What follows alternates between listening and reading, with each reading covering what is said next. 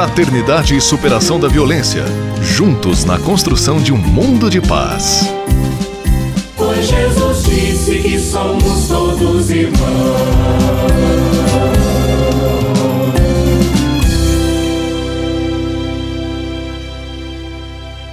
Justiça Restaurativa, o tema de nossa série sobre a campanha da Fraternidade 2018, Fraternidade Superação da Violência. Mais uma vez recebemos a advogada Carla Boin, ela pesquisadora, autora de livros também, nesta área da Justiça Restaurativa. Paz e bem, Carla, mais uma vez, obrigado pela sua participação. É um prazer, obrigada a vocês de poder ter né, um espaço para falar sobre justiça restaurativa. Carla, como a justiça restaurativa está sendo aplicada na prática em nosso país?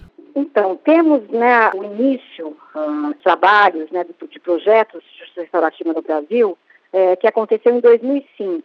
Então, nós tínhamos três projetos pilotos e que aconteceram no Distrito Federal, né, o Núcleo Bandeirante, depois tinha em São Caetano do Sul, né, aqui uh, no estado de São Paulo e em Porto Alegre. Então foram esses três primeiros projetos e é, relacionados, né, primeiramente, às varas de infância e juventude e juizados especiais criminais, né, e aí com é, ligados à injúria ou lesão corporal leve, que aí a pena ia até uh, dois anos.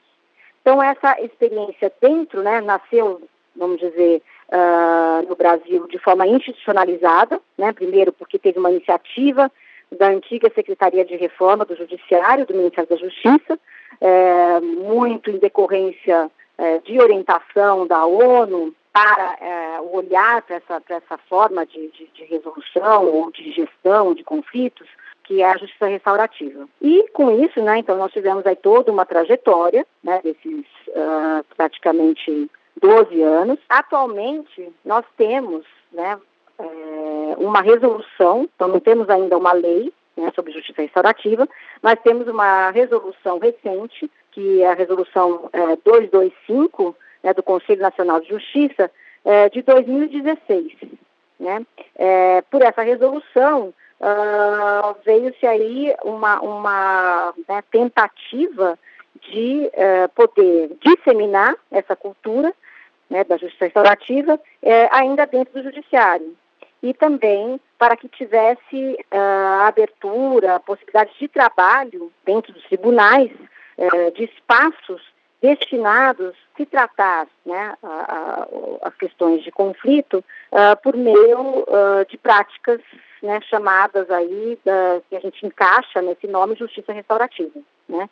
Como eu falei um pouco no primeiro bloco, é, temos, né, que é o círculo restaurativo, como uma delas, né, que é um círculo que se estabelece, chamando, convidando as pessoas é, envolvidas, né, direta e indiretamente, numa situação de conflito. Uh, temos o modelo que é a mediação vítima-ofensor, né, que também teve sua origem nos Estados Unidos e que pode também ser aplicada por essa metodologia, e conferências familiares, é, que são, né, tem aí um histórico de, de, desse tipo de prática é, na Nova Zelândia, né, que é destinada para uh, também adolescentes, jovens infratores, enfim. E temos uh, atualmente, o que é, é, também muito interessante, é uma parceria né, do próprio tribunal com secretarias de educação, secretarias da saúde, é, para ter a disseminação desse tipo de prática é, em escolas, né, que também foi lá, desde trás lá em São Caetano do Sul, foi uma, uma, né, uma, uma parceria que também abarcou, né, porque a, a ideia da justiça restaurativa é se formar uma rede de apoio. Né? Então, imaginando uh, que nesse círculo restaurativo, quando tem esse convite, o objetivo é poder uh, ter a inclusão e não a exclusão. Não a estigmatização, por exemplo, de uma pessoa que né, a gente até uh, evita falar né, ofensor e vítima, para não, não, não, ter aí um rótulo né, fechado. Então, o causador do dano e o que sofreu o dano. Como é círculo e essa rede que se estabelece que pode ser encaminhado também, né, a partir desse círculo, para uma rede de, de, de atendimento, entendendo é, que não tem como se tratar um conflito com toda a sua complexidade apenas pelo olhar da lei. E agora, uh, nos tribunais, né, a partir dessa resolução de 2016, então uh, fez-se né, um mapeamento de quais os tribunais uh, no Brasil que teriam condições de receber esse tipo de prática, né?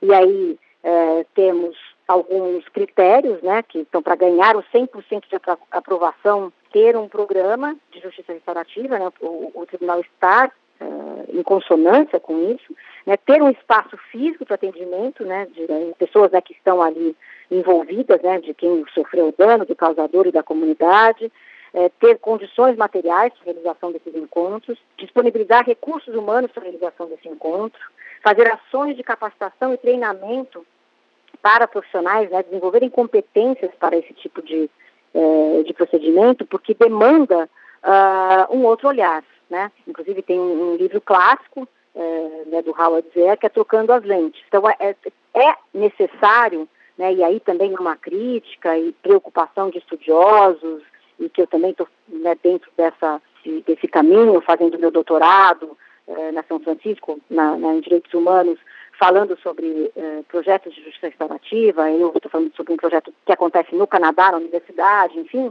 mas todos esses estudos e críticas para se ter o cuidado para a gente não falar sobre algo que é diferente, que demanda um outro olhar, mas ao se colocar dentro de uma instituição com é, uma estrutura rígida como o judiciário, é, não se contamine e não é, acabe deformando a, a proposta e a essência do que é a prática da justiça restaurativa.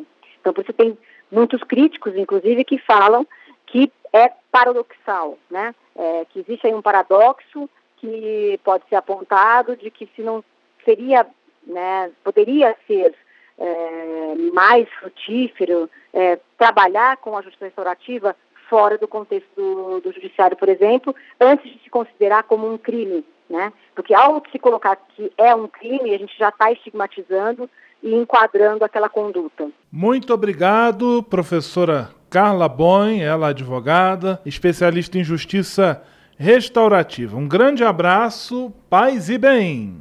Um abraço a todos. Fraternidade e superação da violência. Juntos na construção de um mundo de paz. Pois Jesus disse que somos todos irmãos.